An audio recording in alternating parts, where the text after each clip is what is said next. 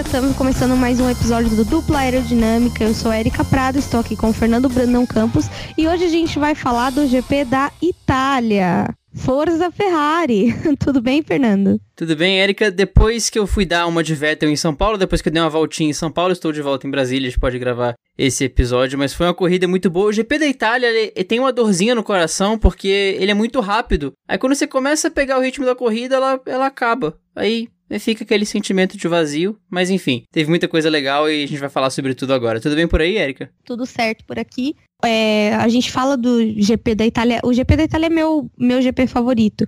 Inclusive, antes de começar a falar sobre isso, eu queria pedir desculpas a todos os nossos ouvintes que estavam ansiosos aí por receber o podcast no feed, porque a gente está atrasando o lançamento desse podcast, porque domingo foi, além do GP da Itália, meu aniversário. Parabéns de novo! Obrigada. e aí, por ser meu aniversário, a gente acabou não tendo tempo de gravar porque foi bem corrido. Então, eu queria agradecer a paciência de todos vocês e principalmente agradecer aí vocês estarem nos acompanhando e nos aguardando até o presente momento. E também queria falar que o GP da Itália é muito importante para mim porque eu nasci num domingo de GP da Itália. Inclusive, na transmissão foi falado sobre o Ayrton Senna no GP da Itália. Uma dessas corridas do Ayrton Senna foi o dia que eu nasci, então é o meu GP favorito por causa disso. Claro que eu gosto mais de Interlagos porque é o que eu posso ir por enquanto. Mas, assim, é, é um GP muito querido por mim por esse motivo, né? Então, assim, fiquei muito feliz porque antigamente estavam fazendo na primeira semana de setembro, no começo, que era dia 2, sempre caía dia 2, dia 4. E aí, esse ano voltaram a fazer no dia 8. É, dia 6, dia 8, ano que vem vai ser dia 6. Então, vai ser bem. tá sempre bem perto do meu aniversário. E, Fernando, vamos falar da, dos pontos positivos dessa corrida, né? Que, na verdade, essa corrida foi bem surpreendente desde os treinos livres. Mas, assim, o Leclerc fez a pole novamente, né?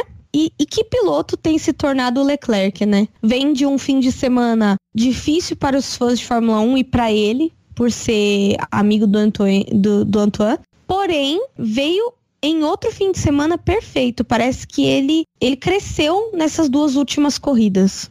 É, o Leclerc foi uma constante nos treinos livres e no quali, né? Nos treinos livres ele liderou a maior, a maior parte, o FP1 acabou com ele na ponta e o Sainz e o Norris em segundo e terceiro, por incrível que parível, mas a constância do Leclerc e acima de tudo a Ferrari lá, na, lá em cima era, era, era, era sempre presente. E a pole do Leclerc foi foi um ótimo sinal. Eu e Eric estávamos na Fórmula V no sábado, por isso que a gente não viu o quali, mas nas conversas que a gente tinha lá no ambiente durante o, o evento, o, o, consenso era que essa pole ia ser do Leclerc. E, sem nenhuma surpresa, pelo menos na pessoa que conseguiu a pole, o Leclerc garantiu essa, essa primeira posição com uma certa vantagem para o Hamilton. Dessa vez não foi tão acachapante como foi contra o Vettel na última corrida, mas agora contra as duas Mercedes ele conseguiu é, estabelecer o domínio no sábado e um, domingo, e um domingo também impecável para ele, né?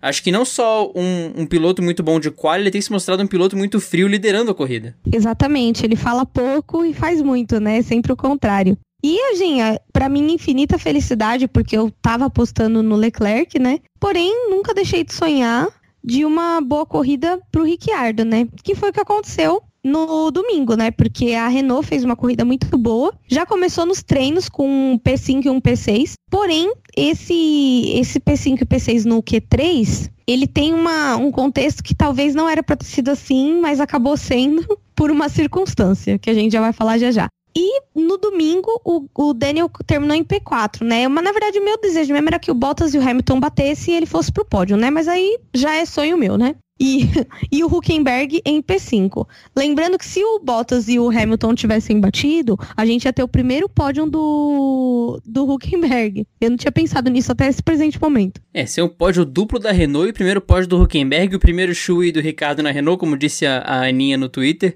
Então ia ser um combo muito bizarro, talvez um dos melhores pódios que a gente poderia ter essa temporada com Leclerc, é, Ricardo e Huckenberg. Infelizmente não aconteceu, mas mesmo assim, melhor resultado da Renault desde 2008 na Fórmula 1. Primeira vez que ela colocou os dois carros dentro do, do top 5 desde 2008. Lembrando que 2008 foi aquela temporada que tinha Alonso e Nelson Piquet. Que foi toda a temporada do, do caos do, do Crash Gate e tudo mais, foi, foi aquela temporada, e agora, enfim, a Renault conseguiu entregar resultados em uma corrida né, recente, né? Curioso isso acontecer para Renault em um circuito de alta, ainda mais porque, assim, a pole, a, a, o quali foi em circunstâncias atípicas, a gente vai chegar no quali em instantes, mas na corrida, o Albon largou bem e depois foi encarar o Sainz e espalhou, só que o Albon não conseguiu superar as Renaults depois. Ele passou o Sainz, foi ali para P6 só que ele não conseguiu encostar nas Renaults. Então, não só as Renaults conseguiram se qualificar bem aproveitando as circunstâncias, como também foram constantes na corrida e conseguiram segurar ali o P4 e o P5. Não foram ameaçados pelo álbum que vinha de trás. Verstappen, obviamente, largava lá no pelotão do Afeganistão, então não seria uma grande ameaça para os carros amarelos. Era a circunstância perfeita para a Renault conseguir extrair alguma coisa e conseguiu extrair. Saiu de P6 no campeonato para P5 agora passou a Toro Rosso, enfim, e, e conseguiu chegar bem na McLaren para talvez sonhar em brigar. A Toro Rosso agora caiu mais para perto da Racing Point, enquanto a, enquanto a Renault começa a olhar um pouquinho mais perto da McLaren, ainda tá longe, mas quem sabe chega. Exatamente, eu tenho muita fé embora a Renault tenha me desapontado algumas vezes, eu tenho bastante fé de que eles vão superar essa má fase. E acho que ainda esse ano, se Deus quiser e ele vai querer, o Ricardo vai me dar um, um chuei aí de sapato amarelo. E acho engraçado que assim, a gente teve um momento de superação nessa corrida. Porque no classificatório, o nosso querido piloto desaparecido, Pérez, chegou fazendo merda. Eu não sei bem o que ele fez, porque eu não estava assistindo. Porém, todo mundo começou a marcar a gente no Twitter. Então, alguma cagada ele fez. Ele bateu, Fernando? Ele bateu nos treinos livres, que inclusive foi a Camila Barres que marcou a gente primeiro, depois veio todo mundo Léo Alves, a galera toda marcando, mas no, no quali o carro desistiu dele. Ele parou o carro na reta e aí forçou uma bandeirinha vermelha lá. o carro virou pra ele, eu não quero mais você. Não sou obrigado. não sou obrigada a passar por isso, tipo. E, na verdade, deve ter sido uma consequência da batida. Às Sim. vezes, é, cara, entre os treinos e, a, e o classificatório, se você bate, a chance do carro ser consertado, mas não ficar 100% é bem alta. Até porque os caras fazem um milagre, né? Então, é um pouquinho complicado. Não batam crianças. Exatamente, ninguém batendo, por favor. E aí, é, eu achei que ele tinha batido no, no quali. Depois que eu me toquei, ele bateu no FP3. Isso. E, enfim. Aí chegou no domingo, ele não bateu em ninguém, um milagre. Não rodou, milagre e fez batalhas de é, batalhas de posição sem empurrar o coleguinha na grama e nem empurrar o coleguinha no muro e ganhou um T7 com pontinhos. Olha que maravilha. Falando assim, ele também ganhou uma estrelinha dourada da Érica na testa dele por ter se comportado. Exatamente. Nem vou chamar a mãe dele para reunião essa semana. Olha só, nossa reunião tá de fácil, paz. Não tá sendo fácil aqui.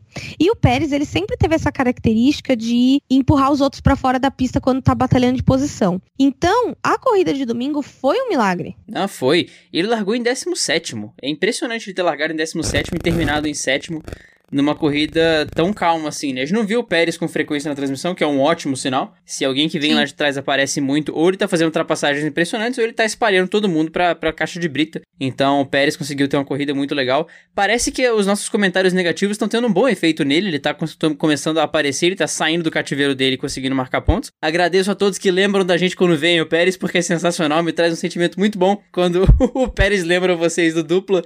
Mas acima de tudo, muito legal ver a Racing Point, a Racing Point indo tão bem. A gente vai comentar do Stroll daqui a pouquinho, que também teve um, um, um momento bom no final de semana. Mas a Racing Point tá encostando na Toro Rosso. A gente vinha falando desde o início do ano que essa temporada vai ser uma temporada de reconstrução para Racing Point, que a Racing Point teve crise ano passado, então qualquer coisa que vier é lucro.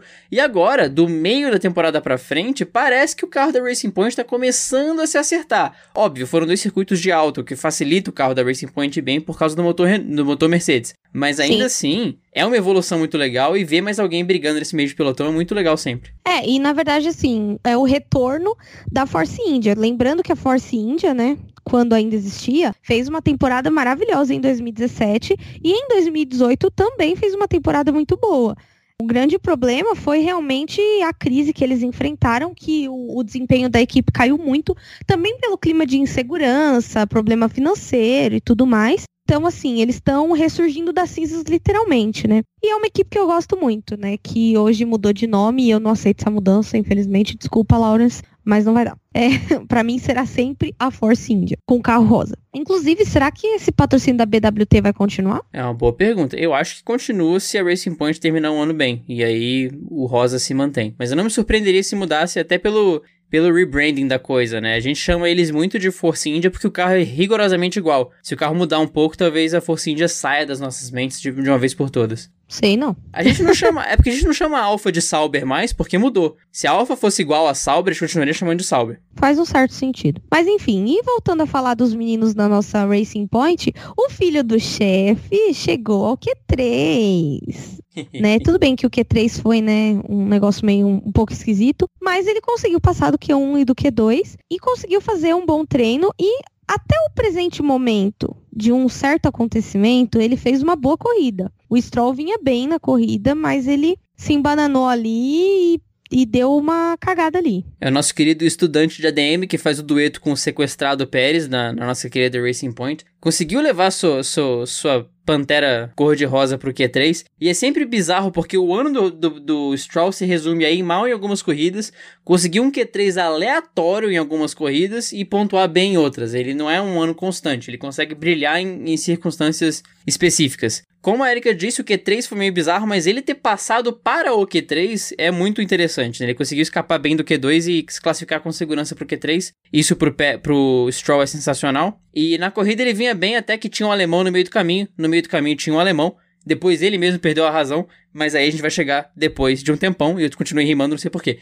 Mas a, a corrida do Stroll foi realmente muito legal, e vale o, o lembrete que a gente acabou de falar que o destaque da temporada da Racing Point é estar evoluindo agora, no meio da temporada pra frente. Então, Pérez conseguiu uma boa corrida, Stroll conseguiu um bom quali, Racing Point sai com saldo positivo da, da Itália. E quem não saiu com saldo positivo foi a McLaren, né, dessa vez. Que o Sainz vinha fazendo uma bela corrida, porém eles fizeram uma cagada no box dele que fez ele abandonar a corrida porque ele saiu com uma das rodas soltas. Inclusive, não vamos falar mal de quem, a gente vai se aprofundar um pouco nessa questão, né? Que quando não caga na entrada, caga na saída, literalmente. Sim, pois é. O Sainz vinha em outra corrida sensacional, é, aquela corrida típica de Carlos Sainz esse ano. Ele defendeu a posição com muita classe para cima do álbum no começo da prova. O álbum veio cheio de apetite, cheio de menino, é, cheio de emoção, todo de Red Bull, vou passar todo mundo, botou por fora no Sainz. O Sainz falou: Não, cara, essa curva é minha. Botou Aqui não. Carro... É, aqui não. Botou o carro onde devia, botou o carro na zebra e falou: se quiser ultrapassar, vai ultrapassar pela brita. Eu não quero nem saber. Foi o hoje não, né, do Sainz. Sim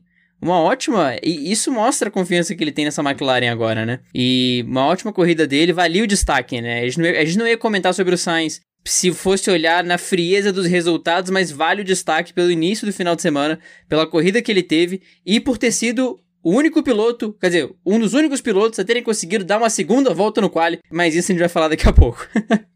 Cara, sem comentários. Eu acho engraçado que a, a, McLaren finalmente ela conseguiu assim melhorar os seus resultados. Tem uma dupla constante de pilotos, mas às vezes acontecem umas coisas que não dá para entender. E o motivo desse negócio que aconteceu com o Sainz, eu tenho certeza que é Fernando o nome e não é o Fernando Campos da Zica, é o Fernando Alonso, Ufa. porque é só ele pisar no autódromo da merda na McLaren. Não sei se vocês já repararam nisso. Eu tomei um susto aqui, eu já tava pensando nos meus BOs, que eu tinha falado do Sainz, que eu tinha comentado. Mas é, o Alonso, ele traz uma aura. É um nome, gente. Botar o nome Fernando em alguém vai trazer alguma coisa bizarra. É, é fato. A gente tem dois exemplos aqui. Exemplo 1, um, Fernando Alonso, que tem toda a sua zica da carreira. Exemplo 2, este que vos fala, que, que zica pessoas, entidades e organizações não governamentais pelo mundo afora querendo ou sem querer. Então, cuidado com o nome Fernando, ele pode trazer consequências sérias. O Ministério da Saúde adverte: chamar Fernando causa zika. É, e assim, falando em zika, né? Eu acho que finalmente a sorte sorriu para o Giovinazzi, né? Que ele salvou o GP da Alfa Romeo com um nono lugar. Afinal, a Alfa conseguiu se afundar sozinha, né? Já não bastasse o carro ilegal algumas corridas atrás na largada. Eis que nesse final de semana, eles vão e instalam um pneu errado pro Raikkonen largar, gente. Sempre o mesmo carro. Toda vez os carro do, o carro do Raikkonen zoado. Vamos aí ajudar, né? É, esse do Raikkonen eu vou te contar. Me lembrou Bottas em Spa quando botaram três pneus médios e um duro. Foi sensacional. Que eu fiquei muito imaginando os comissários na sala falando: tá, e agora? O que, que a gente faz? Aí um tal de cata regulamento, voa folha, vem o estagiário no canto e fala: não, li um artigo que você dá uma punição tal.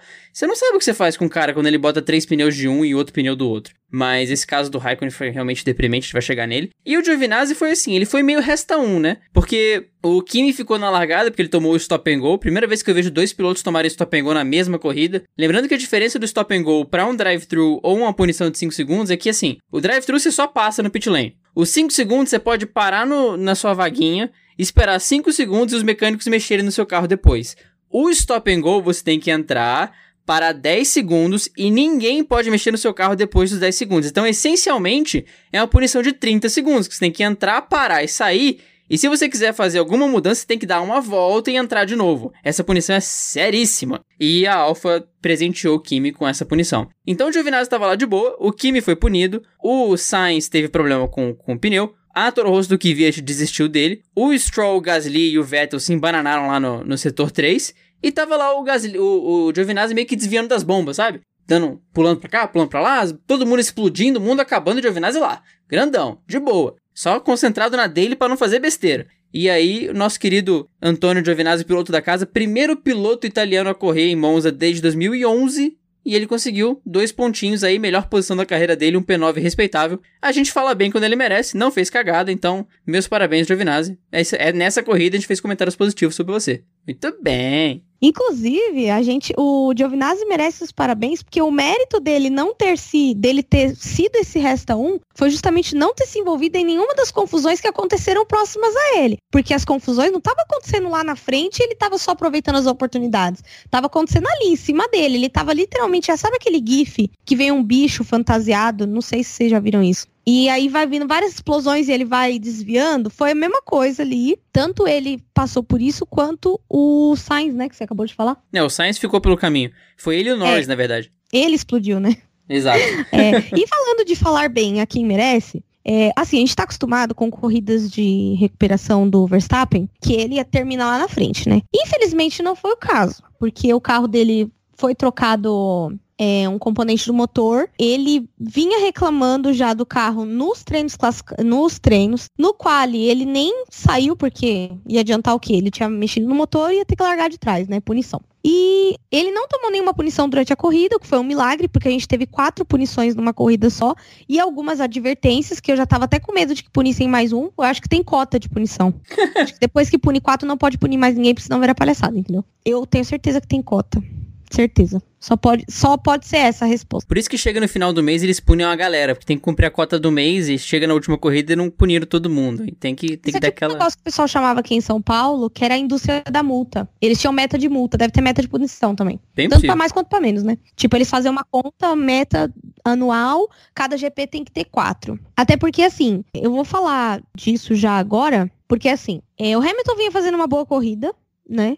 Mas não tava conseguindo ultrapassar o Leclerc. E aí que acontece? O Leclerc teve aquele lance duvidoso e foi advertido. Isso é o correto a se fazer, na minha opinião, quando o piloto ultrapassa o outro por fora ou joga o outro para fora da pista, sem tocar no, no outro, sem causar dano no carro e sem fazer o outro abandonar a corrida. É só uma advertência, porque, gente, você tem que se defender. Se você não pode defender posição, então não é corrida. Entendeu? Eu acho que rolou muito choro aí por causa desse negócio de ai, tinha que ser punido o Leclerc. Não, não tinha que ser punido. Na verdade, não tinha que ser punido o Leclerc, não tinha que ser punido o Verstappen aquele dia, não tinha que ser punido o Vettel aquele dia, porque briga que você defende posição, meus amigos, vocês me desculpem, mas não existe, entendeu? Se bem que o Vettel não foi para defender. O Vettel ele saiu para fora da pista, mas não voltou que nem um doido. Mas mesmo assim, não causou nenhum dano lance normal segue o jogo, sabe? Eu dou com Fórmula 1.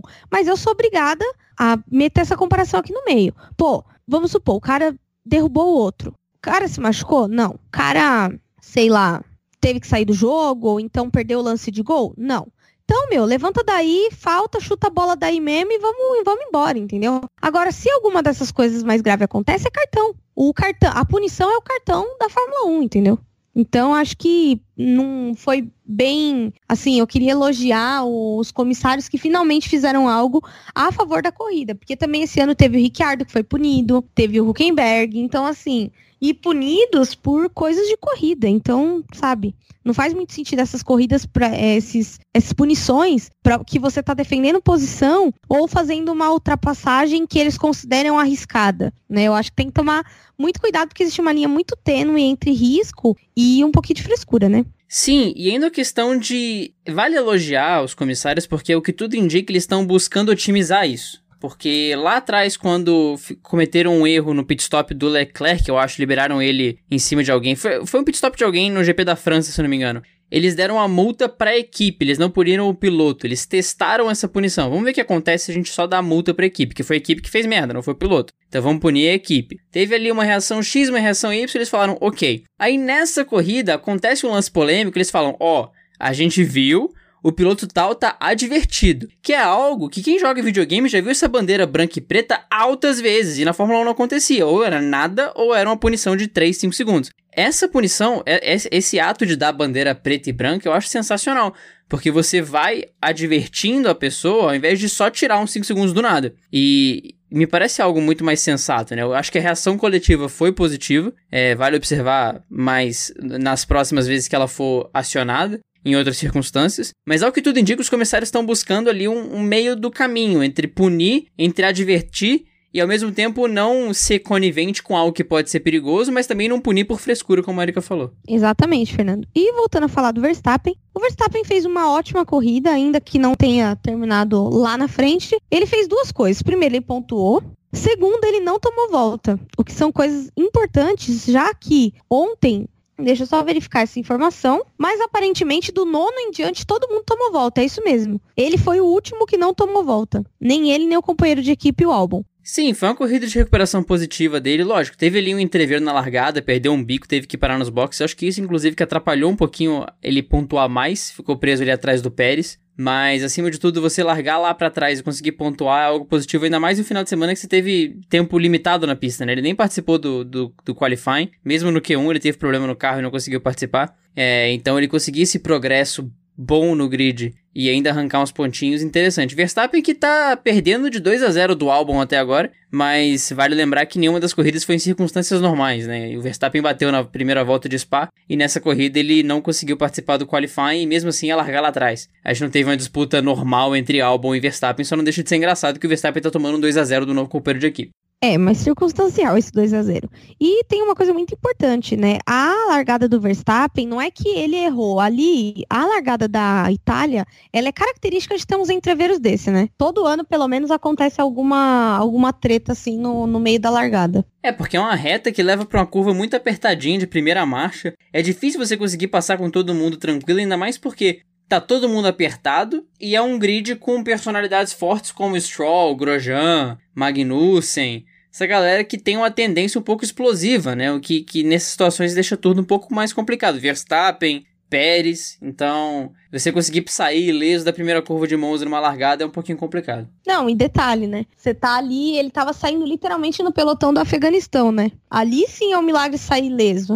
Ah, sim, que você tem todo mundo na tua frente. Não é que você tá saindo de segundo, terceiro e você só, só tem que se preocupar com quem tá vindo atrás e o um que tá na tua frente. Você tá vendo tudo na tua frente. Exatamente. E, enfim, é, a gente teve aí alguns personagens destaque, né, nessa, nessa corrida. Inclusive, a torcida italiana, eu acho que é um dos pontos positivos, mais positivos, se é que tem como ser isso, da Itália. Cara, que torcida apaixonada pela Ferrari e pelo GP. Eles lotaram o autódromo, eles levam bandeirão, eles invadem a pista, eles lotam a pista.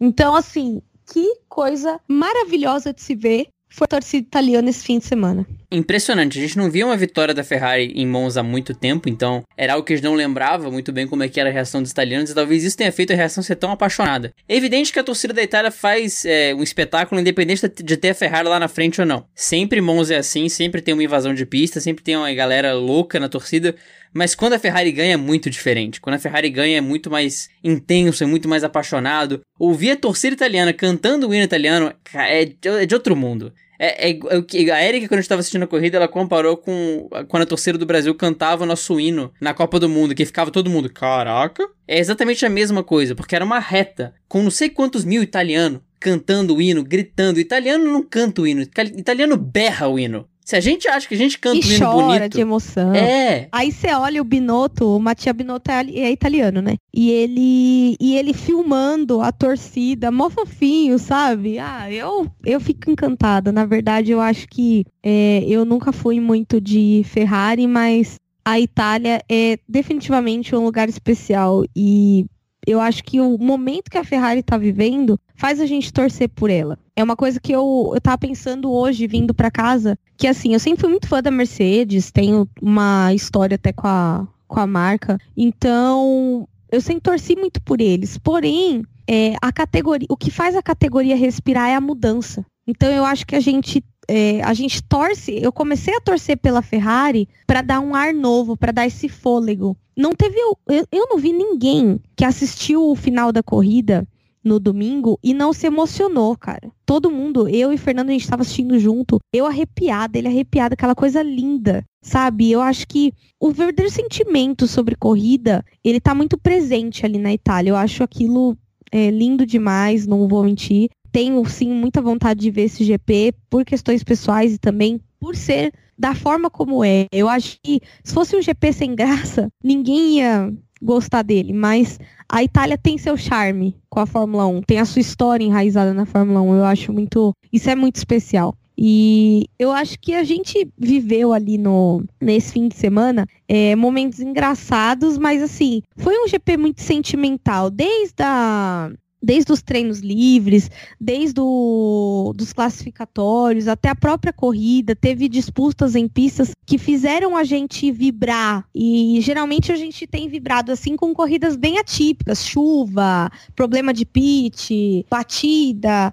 E a, a Itália foi uma corrida mais tranquila, porém uma corrida emocionante ainda assim. Pois é, a Itália foi um GP que não teve nenhum acontecimento muito atípico, não teve nenhum acontecimento extraordinário, mas ao mesmo tempo foi uma corrida muito boa de, de, de se assistir. É, pra gente que, que gosta, e todo mundo que escuta esse podcast está incluído nisso, já é um, um, grupo diferente você ir atrás de um podcast sobre Fórmula 1, você não precisa de um acontecimento muito bizarro para curtir a corrida. Você pode curtir uma corrida normal, mas bem disputada, né? Foi isso que a gente viu. Leclerc largou na pole, foi desafiado pela vitória, ao mesmo tempo a gente tinha o meio do pelotão que tava brigando pra caramba lá também. No final da corrida, a torcida italiana deu um show ao mesmo tempo, Leclerc finalmente podendo vibrar com uma vitória, coisa que ele não pôde fazer na corrida passada devido às circunstâncias. Então foi um combo perfeito. Foi um combo perfeito e um GP incrível. Um combo perfeito não entenda que a gente é parcial em relação à Ferrari. Não, é um combo perfeito diante do enredo. Diante do que poderia acontecer na Itália, eu acho que aconteceu o que melhor poderia acontecer. E o resultado foi, foi incrível. Foi lindo demais. E na verdade, agora a gente chegou na parte que todo mundo sempre mais espera desse podcast. Chegamos no Vamos Falar Mal de Quem.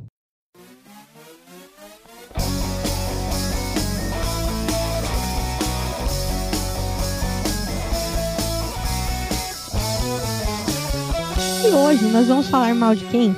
O primeiro, o primeiro tópico do Vamos Falar Mal de Quem, na verdade, não é de quem, é do que, né? Que a gente teve um, um episódio digno de Os Trapalhões no Q3. Para quem não sabe, o Huckenberg teve um, um probleminha ali no, no Q3.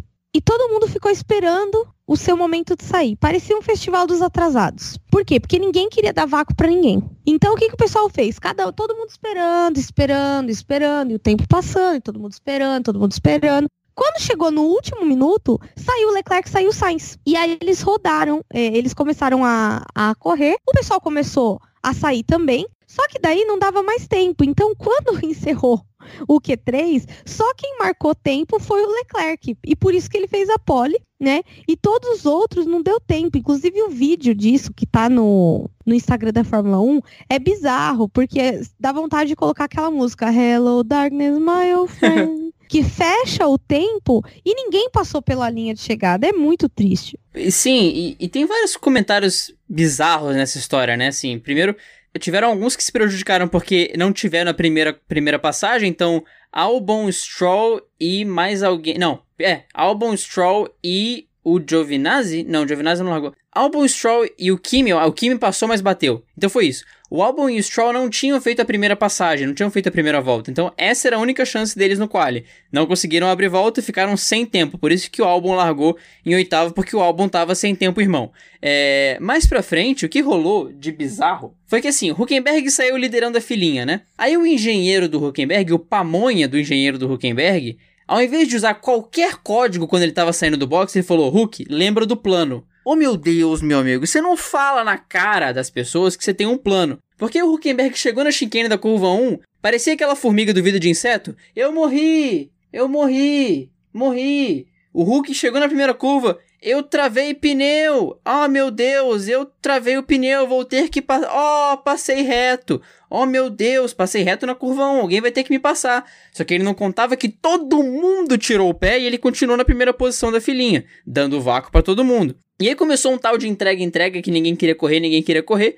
Só o Sainz e o Leclerc abriram volta. Leclerc automaticamente com a pole, porque o Sainz nunca ia ser ameaça para a pole do Leclerc. E o festival de rádios, como a Erika falou, dos engenheiros e dos pilotos completamente indignados com o que estava acontecendo. É de, de rir para não chorar, assim. O Valese definiu muito bem quando ele falou que era o show dos atrasados do Enem, que parecia que todo mundo estava chegando no portão, mas ninguém conseguia abrir volta. É, foi bizarro, bizarro, completamente bizarro meio anticlímax, mas ao mesmo tempo é aquele Q3 que você lembra depois de vários anos, daqui a uns anos vai olhar para trás e falar: "Cara, você lembra daquele Q3 que ninguém conseguiu abrir volta?". Então, valeu pelo menos pro efeito histórico, porque a cena foi bizarra. E parecia o show dos atrasados do ENEM, porque daí todo mundo viu que ia acabar o tempo e ficou desesperado, e não adiantou nada, porque ninguém conseguiu marcar tempo. Então foi, assim, bem colocado do Valese, que foi esse show dos atrasados aí, que realmente foi um Q3 cômico, para não dizer trágico.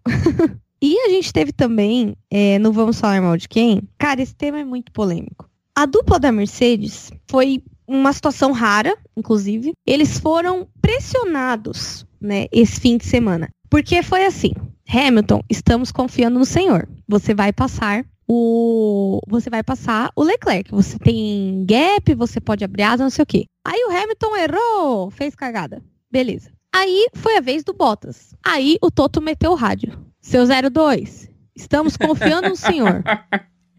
Não deu dois segundos, juro, gente. Passou o rádio na transmissão. Não deu meia volta. O Bottas errou. E perdeu o tempo que ele vinha ganhando para cima do Leclerc. Então, a gente só pode concluir que a dupla da Mercedes não sabe reagir sob pressão. Inclusive, foi uma coisa que a gente até tratou hoje no, no grupo do Girls Like Racing durante a tarde, que é justamente isso. A Mercedes, ela tá tão acostumada a ficar 99 segundos na frente de todos os competidores, que quando o cara, é, dos todos os competidores, eu pensei na palavra competitors, eles estão tão acostumados a ficar muito à frente que quando eles precisam lutar por aquela posição, eles se desesperam. Então, assim, às vezes a estratégia dá muito certo, que é o caso que deu no, no dia que o James colocou o Hamilton para trocar pneu quando ia fechar a janela para trocar os pneus do Verstappen e ele não podia entrar mais porque senão ele ia perder mais de três posições. Eu entendia que dá muito errado, entendeu? Então assim, o que sobrou para eles foi trocar os pneus do Hamilton nas últimas voltas para pegar a volta mais rápida. Entendeu? Não teve muitas alternativas para eles, é, como que eu posso dizer? Para eles ganharem mais do que eles já ganharam. E embora todos esses erros aconteceram dos principais pilotos da, da equipe, né? Que na verdade principais não existe porque são dois, né? Mas ok. Ainda assim, eles conseguiram estar os dois no pódio, né? Então, assim, até quando a Mercedes erra, ela acerta. E foi engraçado porque o Hamilton tava chegando, todo mundo falando, caraca, o Hamilton vai passar o, o, Leclerc, vai ficar aquele climão em Monza, a Ferrari não vai conseguir ganhar nunca mais em Monza. Aí o Hamilton erra. Torcida vibra, gol da Itália, Paraná, todo mundo pulando. Aí chega o Bottas, de pneu novo, dois, três segundos atrás do Leclerc. Todo mundo, eita, tem o Bottas, né? Todo mundo lembra do Bottas, porque até então o Bottas estava completamente esquecido. Aí Bottas chega, chega, chega, chega, chega, abre asa, erra. Aí eu falei pra Erika na hora, falei, Leclerc ganhou essa corrida. Isso com quatro voltas para acabar. Falei, Leclerc ganhou essa corrida. Aí com duas voltas pro final, Bottas chega de novo, abre asa de novo e você fala, opa, Bottas tem chance. Vai, vai, vai, vai, espalha na curva 1. Bottas perde a segunda oportunidade de passar o Leclerc. Foi um final de semana atípico, justamente porque a Mercedes teve que brigar por essa vitória. Parece o GP da Alemanha, né, Mercedes? Aquela lembrança meio trágica do GP da Alemanha. Mas é muito isso. É complicado você ganhar sempre. Quando você é colocado numa situação de pressão, pode ser que você não reaja tão bem. E evidente que o Leclerc errou uma vez na curva 1. É, passou reto ali, mas foi um erro contido. E erro, os erros do Hamilton e do Bottas foram muito mais custosos. O Bottas perdeu duas oportunidades claras e era muito engraçado o pessoal tweetando a foto do Toto Wolff assim meio indignado falando: "Putz, acabei de renovar com vocês dois, mano, me ajuda. Acabei de renovar, ganha essa corrida, não fica fazendo merda". Mas é, essa vitória era do Leclerc. Mercedes, você teve a chance. Não vamos dizer que você não teve, não. Você teve três chances aí para passar esse cara, mas não passou. Então fica aí a nossa, nossa nota de, de vamos falar mal de quem pros dois da Mercedes. Os dois, tá? Não é só pro Bottas, não. Os dois. E agora eu vou falar uma coisa que eu me sinto muito vingada em falar isso. Porque assim, Hoje mesmo eu postei uma coisa no Facebook que é assim: repitam comigo, crianças, não julgarei as pessoas por fases que elas estão vivendo, atitudes pontuais ou erros. É, não julgarei elas, não julgarei a vidas, não, coloquei, não colocarei em xeque as suas habilidades, talentos e caráter. Vamos de novo. Então, o que acontece? Uma coisa que eu acho muito engraçada é que, assim, o Vettel vem numa má fase, a gente sabe disso. E ele errou nessa corrida, né? Rodou. A gente vai chegar nesse. Esse é o próximo tópico, na verdade. Porém, a gente viu uma pessoa que todo mundo fala que não erra, cometer um erro, inclusive meio principiante, né? Que foi o Hamilton. Cara, todos os pilotos erram. Ponto. O Hamilton não é Deus. O Hamilton erra também. Senna errava, todo mundo erra. Então qualquer piloto pode errar. Ai, mas fulano errou cinco vezes. Cara, sabe o que, que vocês parecem agindo desse jeito na internet? Eu não sei se já viram aquele GIF que tem um, um, bicho, eu não sei que merda é aquela, que ele sai de uma porta do nada, ele surge, pof, dentro de uma porta.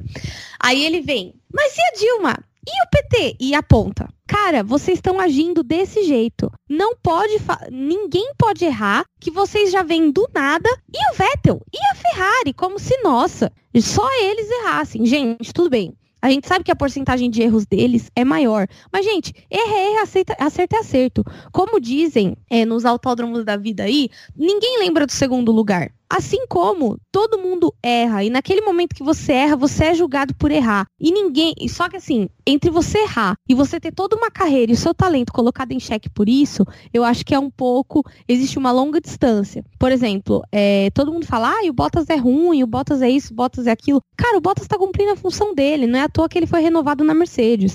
Da mesma forma que o Hamilton, pô, o cara é pentacampeão. Mas vocês acham que ele é um, um pentacampeão e por isso ele é um robô, que ele não erra? Entendeu? Então, assim, eu vi gente falando, nossa, Hamilton é, sentiu a pressão. Gente, que sentiu a pressão, gente? O cara tava, claro, ele tava pressionado porque ele queria passar o, o Leclerc, só que, né, gente, é normal errar. Principalmente ali, que é uma, uma curva que eles entram bem rápido, então é normal errar ali, entendeu? Então, ah, sabe, eu acho que a gente tem que pegar um pouquinho mais leve com os pilotos, como se eles tivessem direito de errar, né, gente? É igual você. Você passa no mesmo buraco na, na rua da sua casa várias vezes. Não vem meter o louco, não, que ai, eu passo num buraco na, na hoje e amanhã eu vou desviar dele. Mentira, você enfia o carro no buraco, corta a guia. Gente, todo mundo já fez isso, é normal. O piloto é um ser humano como qualquer outro. Então, assim, engraçado que todo mundo, ninguém falou muito do, do erro do, do Hamilton, a não ser que ele sentiu a pressão. Mas do Bottas, rapaz, só faltaram queimar as calcinhas na internet. Aquela questão do dois pesos, duas medidas, né? Mas é, é justamente isso. Todo mundo erra. Inclusive, o Vettel teve sua cota, esse GP a gente vai comentar daqui a pouco. Mas é sempre bom destacar todos os acertos, todos os erros. Não à toa a gente divide o programa, primeiro para quem fez coisa boa e depois quem fez cagada. E a gente sempre tenta sempre ser justo com todo mundo. Não à toa o Sainz, a gente falou bem dele, apesar dos pesares que, que, a, que a McLaren trouxe. Mas acima de tudo, é realmente ter essa noção um pouquinho mais clara do que é realmente ser imparcial diante do que aconteceu e do que não é. E realmente, nesse caso, os dois cometeram erro e a Mercedes cometeram erros e a Mercedes poderia ter saído com pontinhos a mais, só que, né? Vamos combinar que a Mercedes nem tá precisando mais de ponto e o Hamilton nem tá precisando mais de ponto, que ele já é campeão, só não sabe. Se o Hamilton tirasse férias agora, ele ia ser campeão mesmo assim. E foi apenas um, um pequeno lapso dele, não dá para colocar a temporada toda, temporada toda dele em xeque por causa de um errinho contra o Leclerc na Itália. Sim, que justamente aquela galera que começou, ai, porque os pilotos da Mercedes não podem se sentir pressionados. Eu, é, algumas frentes, é um hábito que inclusive eu tenho que perder, às vezes eu vou, eu fico rolando a TL e alguns tweets que eu vejo que tem bastante comentário, eu vou lendo as respostas. E aí eu vi gente falando, ai, sentiu a pressão e espanou. Gente, menos, menos, quase nada, né? Mas enfim. Vamos passar para o Vettel. Vettel querido, você sabe que eu te amo, né? Tudo isso aqui começou por sua causa. Porém, entretanto, toda vida e contudo, amigo, me ajuda a te ajudar. Assim não dá para te defender. O que acontece? Vettel vinha bem rápido, desesperado para conquistar posições, e aí fez o peão da casa própria e rodou. Mas até aí tudo bem. Não satisfeito em rodar, ele foi. Eu não sei se ele não olhou, eu, eu acho que ele ficou tão desesperado para para voltar para a corrida, digamos assim, que ele não olhou e foi saindo que nem um louco. Aí ele foi e deu um toque no Stroll. O Stroll rodou. Não satisfeito, o Stroll foi e fez a mesma coisa que o Vettel. Saiu sem olhar e também quase ocasiona um acidente. Então, gente, o que estava acontecendo hoje com esses dois? E principalmente, o que me incomoda muito é que assim, o Vettel é, fazer uma cagada dessa, para mim, é muito difícil aceitar. Não que, ai, ele não possa errar. Eu tô falando, faz dois segundos que eu falei que todo piloto pode errar. Porém, cara, é, você vê que é, rolou, rolou, um desespero coletivo ali, tanto dele quanto do Stroll. E dessa vez o Stroll não teve culpa. Por incrível que pareça, dessa vez o Stroll foi a vítima. E, e assim, o Vettel foi punido, né? Por um stop and go. E o Stroll foi apenas por um drive-thru, né? Sim, porque a, eu tava em dúvida se era segundos ou se era drive-thru, mas ele passou pelo box. Não, não, foi drive-thru, é. O susto que ele deu no Gasly não foi tão bizarro quanto a panca que o Vettel deu nele. Sim, exatamente. Tipo, cara, as punições, elas são avaliadas primeiramente por humanos. Segundo, ainda que os dois precisassem ser punidos por sair de forma insegura, a cagada do Stroll foi uma consequência da cagada do Vettel. Então, era normal que a punição do Stroll fosse mais amena. Ah, mas tinha que ser igual para os dois. Não, não tinha. Porque se o Vettel não tinha feito o que fez, ele não teria feito o que fez. Fez sentido essa frase? Não fez, mas tamo aí, né? Fez, fez, fez, fez. Tamo aí. Então, eu acho que a gente meio que, né, fica numa, como que eu posso dizer, uma sinuca de bico aí, no sentido de, de perceber mesmo essa, essa questão da, da punição mais amena para ele. Mas, assim, achei justo. Por incrível que pareça, eu achei os comissários da FIA bem tranquilos esse fim de semana. Não sei bem o que aconteceu, se o pessoal foi numa festa muito boa, não sei o que rolou, mas o pessoal tava bem, digamos assim, lógicos. E falando em rodar, isso daí parecia o GP do peão da casa própria, né? Era o peão da punição, na verdade. Porque rodou o Vettel, rodou o Stroll, rodou o Grosjean e rodou Rodou mais alguém, não rodou? Acho que só isso, só o Grosjean também. No mesmo lugar, inclusive. Sabe o que é pior, gente? Eu tenho eu queria muito que alguém fizesse isso. Inclusive, se alguém tem manja de edição de vídeo, por favor, pega esses carros rodando e coloca a música do peão da casa própria. Mas não coloca o peão rodando, coloca os carros rodando um atrás do outro. Se vocês quiserem, faz até um bumerangue, sabe? Eu adoro essas coisas, gente. E, semana passada, o Fernando mandou um vídeo que só de lembrar eu já quero rir. que era assim, pessoas caindo, batendo em portas, tomando tapas e etc. E aí o pessoal troca, é, ele pega esse barulho e coloca como batida de uma música. Gente, eu nunca ri tanto na minha vida que nem eu recebi 1 minuto e 55 só desse vídeo. Por isso que eu acho que um vídeo do peão da casa própria com os carros rodando seria maravilhoso. Principalmente porque eles ficam rodando para um lado e pro outro, assim. É maravilhoso, gente. Alguém tem que fazer isso. Se A internet precisa desse meme, gente. Me ajuda aí. E, e, o mais bizarro disso é que foi no mesmo ponto, né? Claro, o Vettel levou o Stroll, depois o Stroll levou o Gasly pra, pra Brito, o Gasly não rodou, conseguiu ficar virado pra frente. E engraçado que depois veio o Grosjean sozinho e falou, ah, também quero participar. E rodou. É, o Grosjean que entra nessa cota aqui, eu vou dar um pequeno salto na pauta porque o Grosjean tá lá embaixo, mas ele conversa com esse, com esse tópico, desculpa. É, mas corrida apagadíssima da Haas como um todo e do Grosjean principalmente que ele terminou em penúltimo dos pilotos que terminaram a corrida. Conseguiu terminar atrás de uma Williams, sendo que a Williams estava com paraquedas atrás, que eles deram o nome de asa traseira. Mas a, asa traseira da Williams parecia a asa traseira da Hungria, mas não estava na Itália. E mesmo assim o Grosjean rodou sozinho e conseguiu terminar atrás do Russell. Então, meus parabéns, Grosjean. Troféu de ouro aqui do Vamos Falar Mal de Quem para você, porque você conseguiu compilar todas as cagadas possíveis. Não, e você falou da Williams, cara, eu acho muito engraçado. Sabe aquele, aquele seu amigo que tá no grupo, não lê a mensagem e aí tem uma festa caráter e ele chega sem a roupa? A Williams foi essa, foi esse, foi esse amigo. Cara, todo mundo tava com a asa praticamente flat, praticamente reta. E só eles com aquela asa toda pra cima. Eu olhei e falei, gente, alguém tem que avisar. Manda uma mensagem no privado que seu amigo não leu o grupo que é pra baixar a asa, gente. Manda uma mensagem no privado que ele não entendeu. Se, você, se ele não lê, você vai e liga. Porque é muito chato quando você chega numa festa e você não está com o dress code correto. Você fica super sem graça. Aliás, fica aqui aquela nota para as pessoas que não leem um grupo, porque é sempre, é sempre a batata. Professor passa duas semanas avisando: olha, gente, dia tal não vai ter aula. Olha, gente, dia tal não vai ter aula. Ó, fiquem ligados, dia tal não vai ter aula. A conversa coletiva é, pô, que massa, dia tal não vai ter aula. Olha, dá pra dormir mais, tal, não sei o quê. Pô, quinta-feira, dia tal não vai ter aula. Chega no dia, três ou quatro pessoas vão. Aí você recebe aquela mensagem: ah, cadê todo mundo? Ah, onde é que vocês estão? Recebe uma foto da porta, recebe uma foto da sala vazia. Eu acho é pouco. É seleção natural atuando. Selva, né? Selva, pô. Ai, gente, não, eu tô dando risada, mas, cara, não tem nada pior que isso. Isso aconteceu comigo, inclusive, gente, é uma ferida da infância. Uma vez teve festa fantasia na escola e ninguém me avisou. E eu tinha faltado no dia anterior, nem lembro por quê. E aí eu cheguei, oh, tava todo mundo fantasiado e eu de uniforme. Fiquei mal chateado. Triste, triste. não, é muito chato. Por favor, mandem mensagem pros seus amigos. É, e agora, aproveitando que a gente tá nessa pauta do, do Vamos Falar Mal de Quem, Cara, vamos falar mal do álbum. Quem é esse garoto da Red Bull que mal chegou e já tá fazendo várias cagadas? É o álbum. A gente.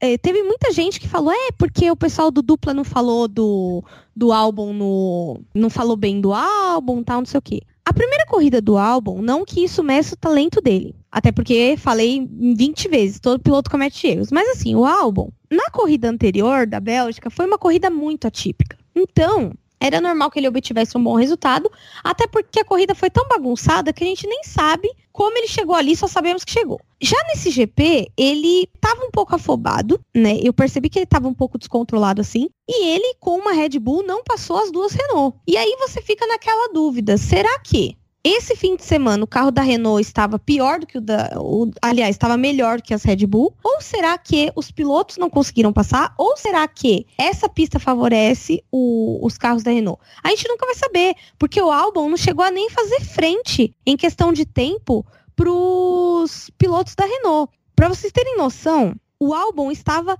a um segundo do Huckenberg. Ou seja, chegar é uma coisa, passar é outra, né? Ele não chegou a tempo de ultrapassar o Huckenberg. Talvez, e só talvez, o Huckenberg tivesse fechado a porta, porque o Huckenberg ele pode ter vários defeitos, mas ele é um bom piloto de defender posição. Então, eu acho que ali não ia dar para ele não, com toda a expertise de novato dele, ele acabou se cagando aí nessa corrida. Sim, e é aquela questão de avaliar, né? É complicado, a gente avalia com calma, a gente tenta ser o máximo de imparcial possível, mas, mesmo assim, é, você ter aquela atitude tentando passar o Sainz por fora e tomar aquela fechada com razão, o Sainz defendeu a posição numa boa, e depois você não conseguir progredir no grid de uma forma positiva com duas Renaults na sua frente, é um pouco alarmante. Não estamos colocando fogo na fogueira e falando que o Albon é um péssimo piloto, que não sei o que. Não, não é isso. Mas foi uma atuação que a gente considera aquém do que uma Red Bull pode entregar. O álbum largou um pouco mais atrás devido às circunstâncias do quali, mas chegando na corrida cometeu um erro tentando passar o Sainz, foi afobado. Algo me diz que ele está se acostumando ainda com a, com a potência da Red Bull, com, com a realidade de estar tá brigando com, com os carros lá na frente. É uma situação diferente. O ciclo da Red Bull naturalmente é, pressiona os pilotos um pouco a mais. Mas, de qualquer forma, esperamos que, essa, que esse tempo de adaptação seja rápido. Porque foi uma corrida complicada para o álbum que não só é, não só cometeu erro com o Sainz, não só não conseguiu passar as Renaults, como também levou a puniçãozinha de 5 segundos por ter saído da pista e ganhado vantagem. Todo mundo tem um final de semana para esquecer, todo mundo tem um final de semana tenebroso. Esperamos que esse tenha sido do álbum que na próxima corrida ele volte a ser o, o piloto que ele promete ser e que todo mundo espera que ele seja. Lembrando que a próxima corrida é Singapura, a Red Bull cresce os olhinhos agora com o circuito que encaixa com o carro deles. Exatamente, também falei disso hoje, que provavelmente os circuitos que favorecem a Ferrari ficaram no passado, né, infelizmente. Porém, a vida é uma caixinha de surpresas, não é mesmo? Então, pode ser que a gente tenha alguma surpresa em Singapura, embora o circuito de Singapura é um circuito que come um pneu desgraçado e é um circuito muito sinuoso, então ele favorece a aerodinâmica ferrenha que tem as Red Bull e até a Mercedes. Ainda assim, a Mercedes é um pouco inferior que a Red Bull quanto a isso. Então, eu acho que a gente tem que tomar muito cuidado, porque quando eu penso que o álbum tá fazendo cagada, eu tenho, eu sempre escuto ao som aquela musiquinha do tubarão, sabe? Tan, tan, tan, tan, tan. É o, é, é o Helmut Marko atrás dele. O Helmut Marko parece que está só esperando e chegando cada vez mais perto. E no filme do Tubarão, isso não é do seu tempo, né, Fernando? Não, mas eu já assisti. Esse, esse tá na minha conta. Ah, tá. Que aí, quanto mais perto do tubarão vai chegando, mais a musiquinha vai ficando rápido. Tan, tan, tan, tan, tan, tan. É tipo isso, cara. É tipo isso que eu penso quando eu vejo o álbum fazendo cagada. Ele já fez. Ele fez uma boa corrida ali na, na Bélgica. Dessa vez, a musiquinha tá devagar ainda. Tem, fez um tan, tan, tan aí. Mas, cara, se ele demorar muito, cara, o Helmut Mark vai comer ele vivo. Literalmente, né? Porque o Helmut Mark, pelo amor de Deus, né? Bicho desesperado da porra, mas tudo bem. É, vamos falar disso em outro momento. E a gente teve um outro desaparecimento nesse GP, um desaparecimento inédito. A gente acabou de dar falta do piloto, inclusive. Que foi o, o desaparecimento do Kimi. O Kimi, não sei, ele não estava se encontrando ali na Itália. Não sei se. Não sei. Não sei se a pista, não sei se o carro, se a equipe não estava é, focada. E assim, eu acho engraçado que existia uma zica com pinturas de comemoração, né? Não sei se já percebeu. Mercedes pintou o carro para comemorar. Fui, fui, fui. Aí a Alfa pinta o carro para comemorar todo aquele negócio da Itália, bonito o carro, parecia o. Inclusive tem aquele. Tem um carrinho desse no Carros, né? O Francesco. Exatamente. Eles têm o Giovinazzi. e aí, cara, o Kimi, como bom finlandês, não entendeu esse rolê do pessoal da Itália, porque o pessoal da Itália é muito quente e ele é muito frio. Ele falou, cara, não tô afim desse rolê foi, bateu, fez cagada no classificatório. E no GP, além do pneu tá errado na largada, ele tava ali passeando de carro. Parecia uma velha domingueira. Sabe aqueles idosos que só saem de carro de domingo e ficam enrolando na rua, fecha todo mundo, entra sem dar seta, anda 20 por hora na, na via que é 50. Era o Kimi domingo, cara. Ele não tava se achando ali. Começou no quali já, né? Que ele bateu no, no muro lá que fala para você para você controlar a bebida. O Kimi ficou puto, falou: Não, eu não quero beber menos, vou, vou bater nesse muro aqui, caguei. E aí depois, no, no domingo, sumiu. A equipe não colaborou, né? Botou o pneu errado. Cara, você tem um trabalho. Você pega o pneu do Q2 e fala: esse pneu que ele tem que largar. Vou pegar esse pneu e separar. Jonilson, coloca amanhã no carro. Ele tem que largar com esse. Não sei o que fizeram com o pneu. Não sei. Eu onde... sei. O que, que fizeram com o pneu? Você já, já acordou atrasado? E aí você saiu com pressa e quando você olhou, você tava com um pé de cada meia? É, vale lembrar que eu esqueci meia dúzia de coisas em São Paulo da última vez, então sim. Inclusive, você esqueceu a calça do seu pijama de novo. É, mas foi de propósito, né, dessa vez. Ah, é? Não tinha recebido memorando, desculpa. Dupla aerodinâmica em DR sobre guarda-roupa. é, então, e o que acontece? Cara, foi super isso. Ele saiu atrasado e teve uma meia. E aí, quando ele olhou, ele tava com uma meia preta e outra marrom. Quem nunca, né? Eu já fui pra escola sem mochila, vale o destaque. É, isso é um pouco, um pouco, um pouco preocupante, né? Uma vez que não tem o que você fazer na escola sem mochila. Pois é, não, isso, só, isso só não ganha do fui descer com um cachorro. Porque assim, descer com um cachorro várias vezes. Tem um cachorro. É, já, porque assim, descer com o cachorro durante 14 anos, você vai fazer alguma cagada em algum momento. Eu já desci com o cachorro sem coleira e já rolou descer com o cachorro sem o cachorro. Eu entrei no elevador com a coleira na mão, olhei para baixo e falei: É, tô esquecendo, né? Tô esquecendo do cachorro pra descer com o cachorro. Mas foi, foi, foi a Alfa esse final de semana aí que esqueceu e falou: Ah, o Kimi vai largar dos boxes, ninguém vai reparar. Aí os comissários olharam e falaram: É, vai, vai, larga com outro pneu. E aí o Kimi tomou estapengou, ficou sumidinho, mas espero que encontrem o paradeiro do Kimi. Se vocês quiserem encontrar o Kimi, coloca uns, umas garrafinhas de vodka assim na rua e fica vigiando. Talvez ele pegue. Só fica de olho mesmo para ter certeza que é ele. Aí você manda uma foto pra alguém que a gente tá procurando o Kimi aí. Tá, deve estar tá com o Pérez em algum lugar. Ou seja, a Alfa se cagou no seu GP de comemoração. Muito cuidado, viu, crianças, com isso. Parabéns. Tudo não bem. mudem a pintura no GP de comemoração. Sabe quando Inclusive, isso me lembrou uma coisa. Quando eu era mais nova, é, eu tinha mania de usar sempre uma roupa da sorte e etc. E aí, o dia que eu não usava essa roupa que me dava sorte, dava merda. Talvez seja psicológico, sim. Mas com a Alfa aconteceu isso, né? Tava tudo bem até eles res resolverem fazer uma pintura comemorativa. Vale uma nota aqui, de reforço à estatística bizarra. Felipe Massa vai se aposentar em 2016. 16 ele resolve pintar o carro de uma maneira diferente, coloca lá massa escrito no lugar do Martini, faz um capacete bonito tal, bate na subida, do, na subida da reta. Na corrida seguinte, não muda nada no carro, ele só faz uma corrida normal, vai se aposentar de novo, não acontece nada, termina em P6, na frente do Alonso, bonito, tudo certo. David Coulter vai se aposentar pela Red Bull, pela Red Bull, pela Red Bull. Ele pinta o carro todo de branco, porque ia ser a aposentadoria dele e tal, queria fazer um negócio bonito, era pra caridade. Muito bonito David Coulter. Pintou o carro todo de branco, vamos ver esse carro durante a corrida inteira? Não. Na primeira curva, Nakajima bate no Coulter.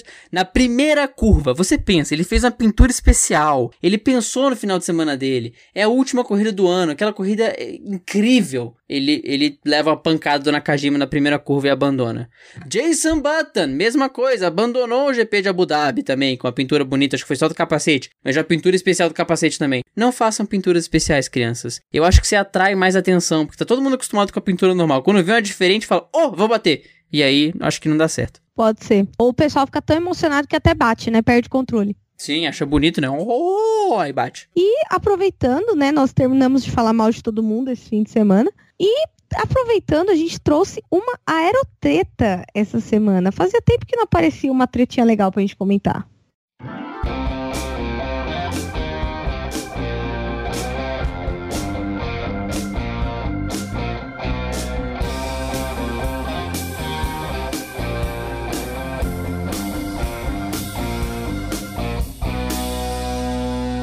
Pois é, e essa treta só apareceu graças ao aniversário da Erika, porque com o aniversário da Erika a gente atrasou a gravação, por ter atrasado a gravação, deu tempo de pegar essa aerotreta da semana, então ela entra na pauta graças ao nosso atraso, foi tudo pensado, expliquem essa agora. O que acontece? Eis que voltamos novamente à antiga novela. Fim da novela entre a Haas e a Rich Energy. Sabe quando você acha que na, no meio da novela, a novela tem seis meses, e aí com quatro meses a mocinha e o mocinho começam a ficar junto? Aí você acha, ah, agora eles vão ficar juntos, vai ficar tudo bem. Não, não fica tudo bem. Alguém morre, dá uma merda, alguém trai. Foi tipo isso. Finalmente, agora, né? Depois de todas as traições e tira o patrocínio e deixa o patrocínio, o patrocínio existe, o patrocínio não existe, o CEO ficou louco, o Twitter não é oficial, etc.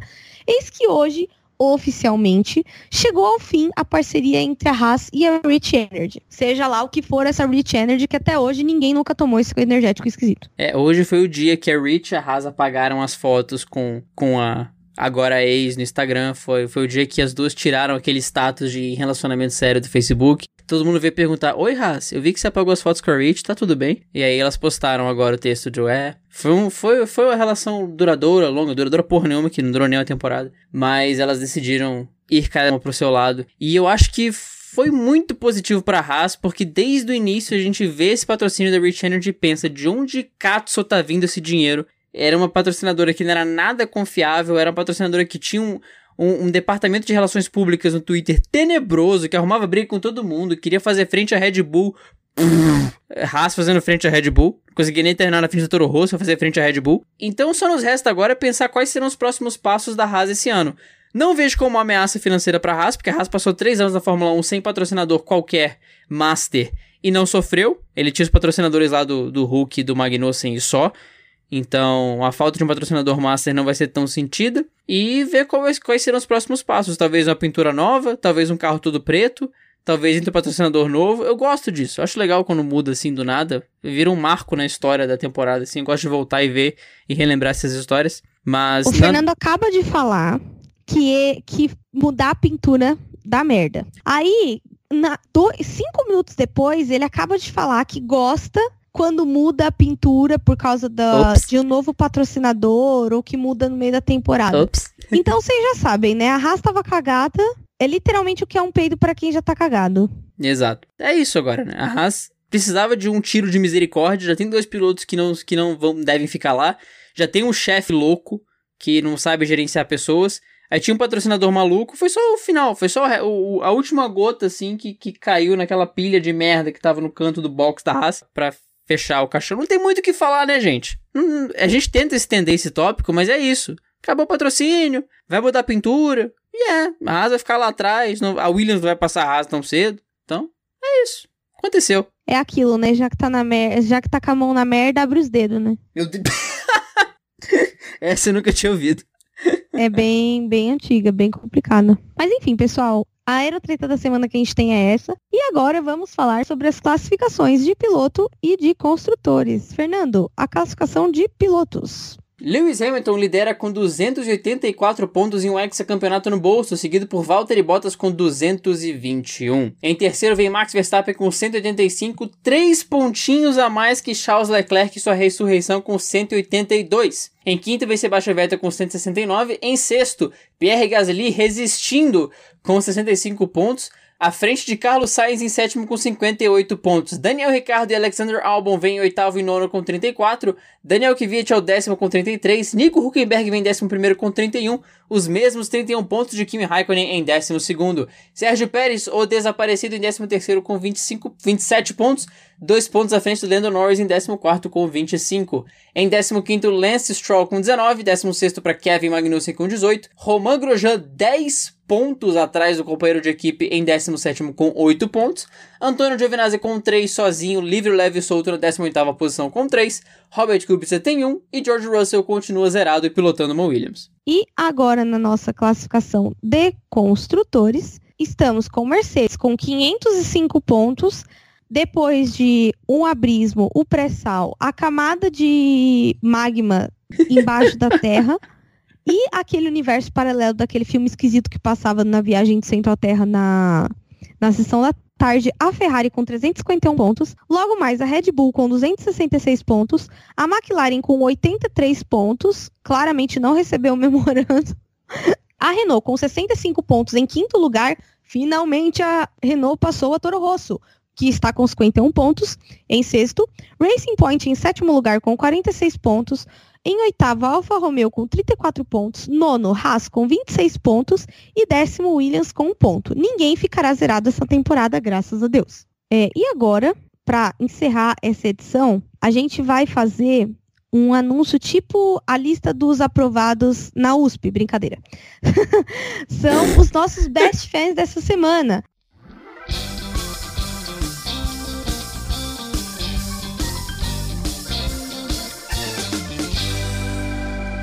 É, a gente sabe que a corrida foi boa quando a gente tem bastante gente falando com a gente e conversando sobre o podcast. Inclusive, se você quer ter o seu minho citado aqui nos Best Fans, é, você tem do, dois jeitos de fazer isso. Você pode twittar que está ouvindo dupla ou sobre o, o programa ou dar RT no programa fazendo um comentário, ou você pode postar no seu Insta Stories que você está ouvindo o, o nosso programa e a gente geralmente compartilha e você vai ser citado aqui. É, ok? E isso é válido, tipo, para o podcast anterior. Então, por exemplo, os best fans que serão citados no próximo GP, que eu não sei qual é, porque eu sempre confundo. Singapura! Singapura, verdade, eu falei isso 40 vezes hoje. Os best fans que serão citados no podcast de Singapura vão ser os best fans que compartilharam e comentaram o podcast do GP da Itália, e assim sucessivamente tá? Lembrando que outras categorias entram nesse, nessa jogada, então quem ouvir Stock Car, que vai ter na semana que vem e etc., vai estar tá, é, sendo citado também em Singapura. Então vamos lá, os best fans do Twitter, Fernando. Eu ia ler em ritmo de corrida de cavalo, mas eu acho que eu não vou aguentar e vai ficar bizarro, então eu vou ler de uma forma normal para conseguir entregar. Qual é o ritmo de uma corrida de cavalo? vamos lá. Foi ela que pediu, viu, gente? Eu vou tentar ler a lista toda, mas acho que não vou ter fôlego. Os best do Twitter foram Anderson Barreto, Lucas P. Martins, Rafael Souza, Gabriel Júlio Gabriel Kardec, Helene Cires, Gabriel Jesus, Alex Damião, Maia Barbosa, Vitória Martins, Valéria Stricato, Tadeu Alves e Senhorita da Lua Lígia. Puxa, deu. Mas agora eu vou ler igual gente normal. Os best fans do Twitter foram Anderson Barreto, Lucas P. Martins, Rafael de Souza, Gabriela Dias, Júlia Vieites, Garneck, Aline Street, que inventou dancinhas para nossas vinhetas, Gabriel Jesus, que foi seguido pela gente no Instagram e ficou muito feliz. Alex Damião. E não é o jogador Isso. do Palmeiras. Obrigado por repetir essa piada ao vivo, que agora eu posso reagir. Porque eu ouvi essa piada fora da gravação e não podia trazer pro, pro programa. Tivemos Maia Barbosa, quase que eu erro o sobrenome, Vitória Martins, Valentina Cataoca, eu sei acertar seu sobrenome, que você falou que, que é raro, Tadeu Alves e a senhorita de lua, que é a nossa querida Lígia. E no Instagram nós tivemos os, o show dos ansiosos. Felipe Teles, que está enchendo o nosso direct message com várias cobranças. Cadê o podcast? Deu problema no feed? Não, não deu problema no feed, Felipe. Espero que você tenha gostado dessa edição. O Stefan Ramos, a Vanessa Souza, a Mara Soares, o podcast Fim do Grid. Beijo, Bruno, que vem lá do Japão. Tali, Talita, não, Alane Talita. Talita Lima, Júlio Ferreira. Amigos Gearheads, beijo pro Michael e pro Jeff, meus queridos amigos. Beijo pra Bia e pra Jaine, que são as meninas que participam do, do podcast Amigos Gearheads sobre Fórmula 1. Tamara Custódio, a Thaís, do grupo Girls Like Racing. Thaís, eu não sei o teu sobrenome. Depois me manda, mas tu sabe que eu tô falando com você. E a Bianca Lanra. E a gente tem dois áudios essa semana dos nossos queridos amigos que o Fernando vai estar tá colocando agora para vocês ouvirem. Fala aí pessoal do Dupla Aerodinâmica, tudo bem com vocês? Aqui é o Maicon Tavares, do Amigos Gearheads. Bom, vocês, já me vocês dois aí já, já me conhecem é, já há um tempinho. Fico feliz em ter minha primeira participação no programa de vocês. Fiquei triste pela gente infelizmente não poder ter se conhecido em Interlagos no último final de semana. Acabou dando tudo errado para nós do, do GH, mas eu sei que essa oportunidade ainda vai aparecer novamente. É, eu queria parabenizar o programa de vocês, que, poxa, gente, eu fico. É, eu dou muita risada quando, quando eu ouço vocês falando. É, acho uma opinião e avaliação de vocês muito bacana. me inspiro muito em vocês. Então, e além das minhas brincadeiras, a gente falar que, eu falar que faço minha faxina ouvindo vocês, porque é verdade. Né? Se não fosse vocês, minha faxina seria muito mais chata. E dessa vez, estou fazendo faxina sem vocês. Na verdade eu tô passando com os dogs, mas eu sei que eu não vou ter... Só para finalizar meu último áudio aí, é... eu falei que eu tô passando com os dogs, mas eu sei que não vou ter episódio de vocês pra ouvir hoje, mas enfim, gostaria de mandar uma pergunta para vocês aí.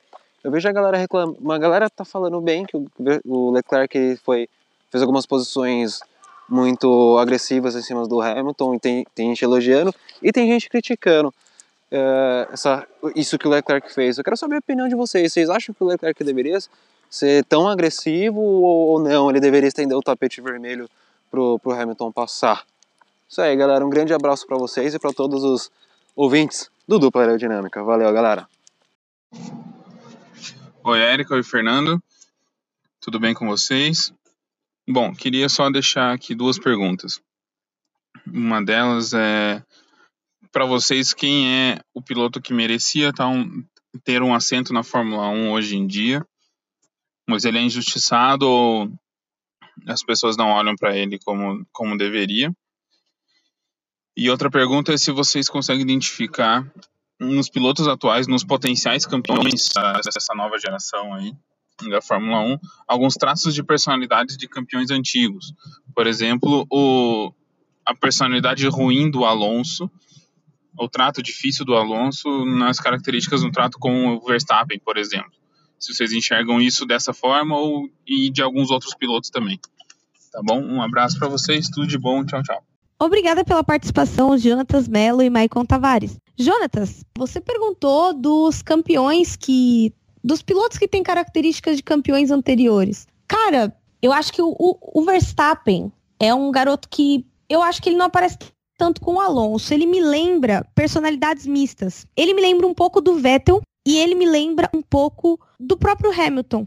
Ele, para mim, ele é uma mistura dos dois. Ele é muito jovem, tem muito fôlego, é muito arrojado, como o Vettel era. E ele tem um pouco de Hamilton daquela coisa do até as últimas consequências. Que o Vettel tinha, não tem mais agora porque ele tá mais maduro. Mas, cara, o, Hamilton na McLaren era complicado, hein? Era, pois é. É, é, um bo é uma boa comparação sobre o, o grid dos injustiçados, vamos chamar assim, eu acho que tem o Alexander Rossi, que tá na Fórmula Indy, que eu acho que ele era um, um bom piloto. O cara mais injustiçado que eu conheço é o Felipe Nasser, porque ele tava numa equipe ruim, ele pontuou pela equipe ruim e por não ter dinheiro, ele não pôde ficar. Outro cara injustiçado, o Tilton, Max Tilton, que acho que ele, ele fez boas coisas na, na Fórmula 1, mas acabou não prevalecendo porque tinha uma equipe horrível e acabou sem, sem vaga. Quem mais? Van Dorn, por incrível que pareça, e eu explico, o Van Dorn tem toda uma justificativa.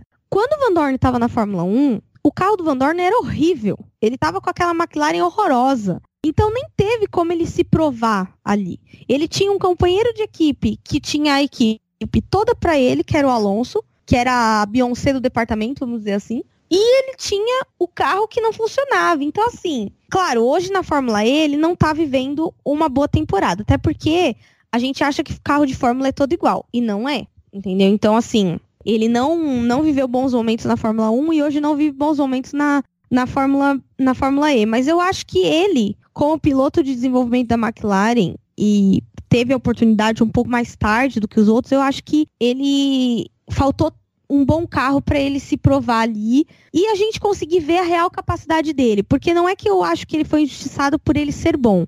Eu não sei se ele é bom, justamente porque ele não teve um carro que correspondesse para a gente poder fazer essa avaliação corretamente. Sim, é, eu tendo a concordar com a Erika nas duas. É, na primeira, eu. A comparação vai ser um pouco delicada. Eu peço a compreensão de todos vocês para entender minha linha de pensamento. Mas eu vejo muito do que colocam no Norris na mesma forma que colocaram no Hamilton lá atrás. Porque o Hamilton entrou com toda a pompa direto na McLaren, né? Porque a McLaren era uma equipe de ponta e o Hamilton tinha que entrar brigando pelo título e realmente entrou brigando pelo título. Mas ele entrou sem aquela, aquela, aquela, aquele momento de ok, ele é, ele é novo, ele vai cometer erro, ele pode errar. Não, ele não entrou com isso. Ele entrou como futuro do automobilismo britânico e que aquele piloto que vai brigar para sempre, que é o incrível e é o protegido da McLaren, não sei o que, tananã. Com o Norris foi a mesma coisa. Botou o menino novinho na McLaren e falou: ele é o futuro da McLaren, a gente tá trabalhando esse menino desde lá de trás, ele vai entrar e vai abalar a Fórmula 1. E a gente fica esperando falando: ah, quero ver, ah, cadê? E dentro das. Lembrei de uma música, preciso cantar. Eis que esse povo entra, esses ingleses, né? Porque os dois são ingleses e a McLaren é uma equipe tradicional da Inglaterra, e o povo já chega cantando dentro da equipe, né? Vai saco de vai abalar, quando meu carro passar, explode coração, é muita emoção no ar. Gente, eu me empolgo muito com o axé dos anos 90, desculpa, Fernando, continua. Depois dessa pausa para um axé, porque tem pausa para os comerciais e pausa para o axé também. Karaokê dupla aerodinâmica. Exato. Um oferecimento, Érica Prado e Fernando Brandão Campos. Dentro. Alguém tinha que fazer uma playlist das músicas que a gente já cantou no podcast, né? Tudo que a gente já cantou, porque teve, teve Raça Negra, teve Axé. Vou fazer. Teve... Vou fazer porque o Rogério já fez uma playlist Sim. pra gente no Spotify. Sim. Com capa e tudo, então eu vou colocar lá as músicas que a gente já cantou aqui. Cara, vai ser uma vai ser um salseiro inacreditável. Tem que ser as músicas que a gente já cantou. Alguém vai ter que voltar ouvindo, mas enfim, a gente pensa isso depois. Alguém não será eu. É, exatamente. e eu também não, que eu já editei todos. É, o que eu já ouvi, tá, minha cota já foi. Não sou obrigado, né? Exato. Mas dentro das circunstâncias do que o Hamilton podia fazer e do que o Norris podia fazer, os dois estão entregando. Apesar de toda a pressão, os dois estão vindo entregando com essa, com essa moral britânica que eles têm. É, a, a, trajetória dos dois foi, foi, me lembra muito, assim. Uma me remete muito à trajetória do outro. E em relação aos pilotos que foram injustiçados, eu concordo em todos que a Erika falou e eu adicionaria a dupla da, da Red Bull, a dupla não, o trio da Red Bull Chernobyl, Jean-Henrique Verne, Sebastião Buemi e Antônio Félix da Costa, que foi o trio que... Nossa, verdade! Os dois primeiros chegaram à Fórmula 1, mas não tiveram chance na equipe grande por motivos de Red Bull. E o Antônio Félix da Costa nem isso conseguiu, sendo que era o futuro da, do automobilismo português, era o futuro da Red Bull, tananã, tananã, tananã, e, bom, não conseguiu. Então foram vítimas aí do ciclo da, da Red Bull Chernobyl e esses três, junto aí com o Nasser e com o Alexander Rossi, são os pilotos que eu tenho mais que sentimento de, de, de injustiça. Mas, caraca, Jonatas, melhor pergunta até agora, viu? Putz grila, parabéns. Uma salva de palmas para o Jonatas, uma salva de palmas. Jonatas que é o nosso fornecedor de vinhetas, só lembrando. Então o Jonatas tá, tá sacudindo e tá abalando esse programa, viu? Nunca mais vai esquecer essa música, sinto Não. sorry. e o Maicon Tavares também mandou um áudio pra gente.